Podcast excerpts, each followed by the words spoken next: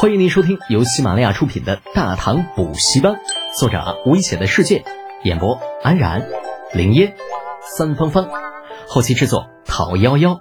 感谢订阅。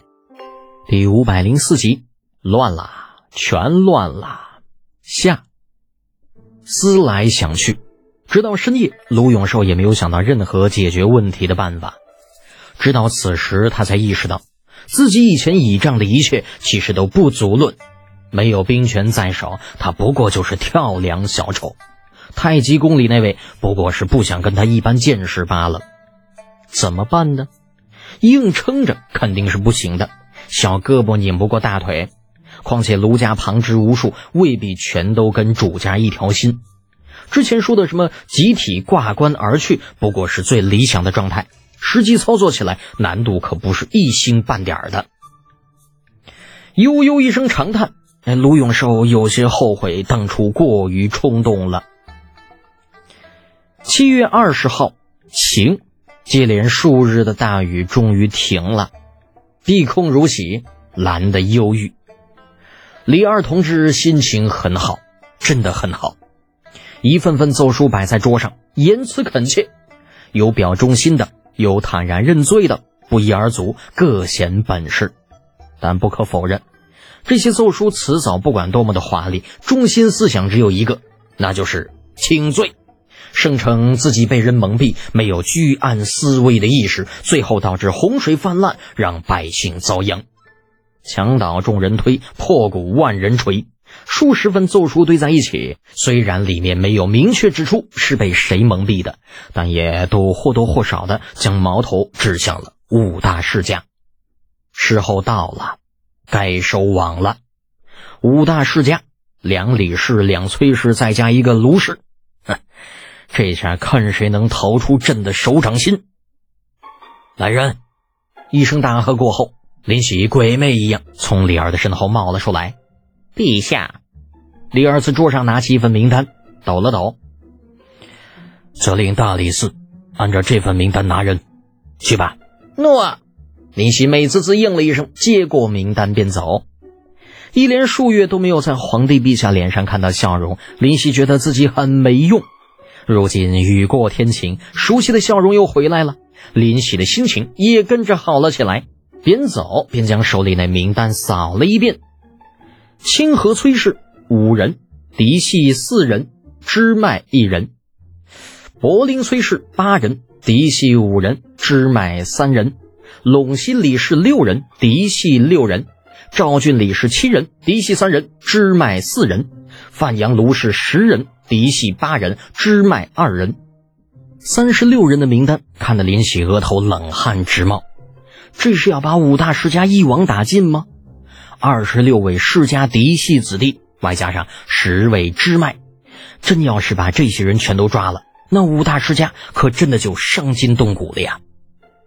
原本林雪还打算随便找个人将这份名单拿到大理寺，但是现在他是真不敢呐，只能亲自去送。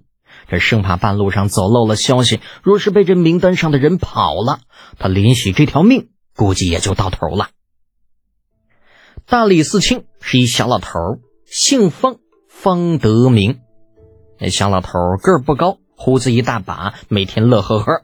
看上去就像是普通的邻家老爷爷，可实际上这小老头绝对可以称得上是心狠手黑，每年折在他手里的大唐官员不知凡几。不过想想也是，这大理寺作为大唐最高的司法机构，掌舵人怎么可能与人无害嘛？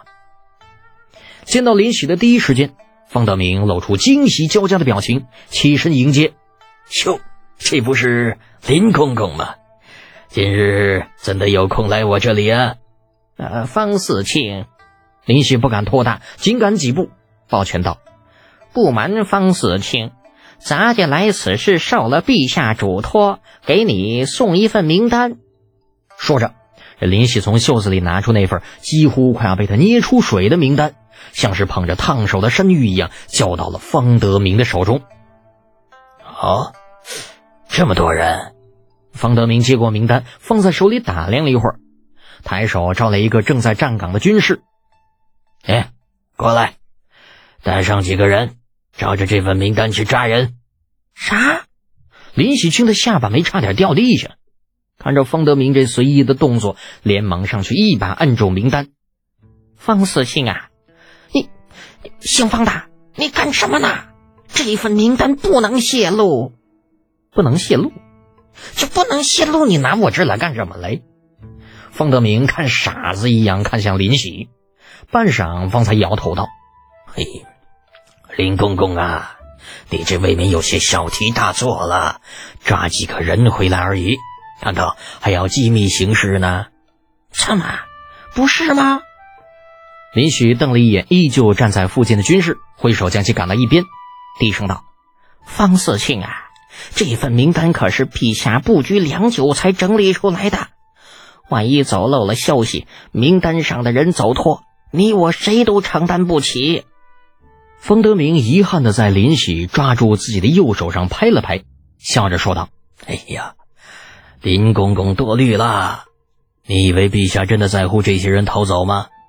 若真是这样，你觉得陛下会让你来送这名单？啥意思？那合着我就是那个走漏消息的人了呗？林喜同志表示有些不高兴，沉下脸来想要说些什么，却要被方德明给拦住。林空空啊，你认真想想，陛下手中最精锐的力量是什么？玄甲军呢，对不对？你告诉我。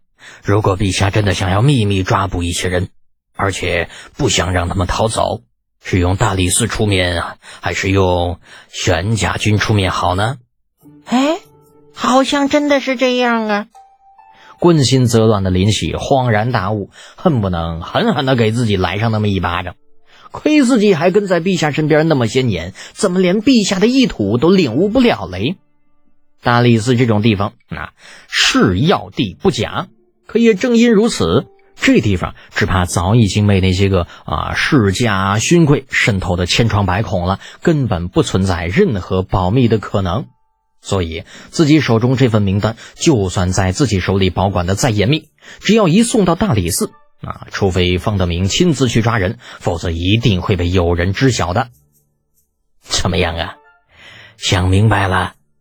方德明见林喜不说话。笑着将手中那名单递向之前那个军士，安排他去抓人的同时，邀请林喜道：“林公公出来一次不容易，正好我这里还有些好茶，不如饮上一盏如何啊？”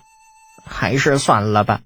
林喜苦笑摇头：“我还要回去跟陛下复命，就不多打扰方老四卿了。告辞。”便如之前猜想的那样，大理寺这边。嗯，没等安排好去抓人的人手，这名单的消息便泄露出去了。各家安插在大理寺的探子慌慌张张的，连请假都顾不上，急急忙忙将消息便送回了各家。一时之间，长安城再次风起云涌，五大世家一片愁云惨淡，所有人都面临着十分困难的选择：到底要不要安排名单上的人逃走？不逃。被抓进大理寺，肯定不会有什么好结果。都不是什么死硬分子，别指望他们能够保守秘密。逃更不可能，那意味着畏罪潜逃。尽管可以解释成出去旅行或者外出访友，但睁眼说瞎话，那也得有人配合才行啊！一时间，五大世家全都没了主意，名单上的那些人更是如同丧家之犬，惶惶不可终日。本集播讲完毕，安然感谢您的支持。